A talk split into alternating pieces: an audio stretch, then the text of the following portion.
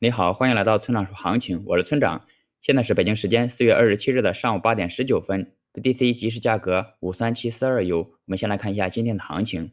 昨天的反弹呢，还是挺有力度的。小时级别出现了二 B 形态后，日线上也出现了更为标准的二 B 形态，这就预示着后市继续反弹的概率在增加。不过需要注意的是，只要没有成功突破五万八千点，我们就继续以反弹看待。结构上，上方压力五万七千五到五万八区间，下方支撑五万到五万一区间。总结一下，就是有继续看涨的依据。接下来是交易思维模块，今天我们谈谈仓位的话题。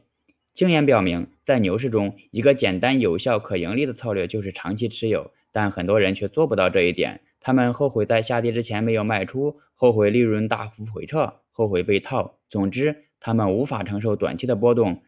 这是他们无法做到长期持有的主要原因。另外，人性是永远无法被满足的。熊市中的目标可能只是解套，而在牛市中，每个人都想着百倍、千倍的收益。如此不切实际的幻想，也使得大家无法与时间做朋友，拿不住和心太急，让他们不断的换车，直到有一天，他们才突然发现那些被他们卖掉的币已经涨了很多倍了。这种场面在每轮牛市中的每一天都在发生，反复循环，无尽轮回。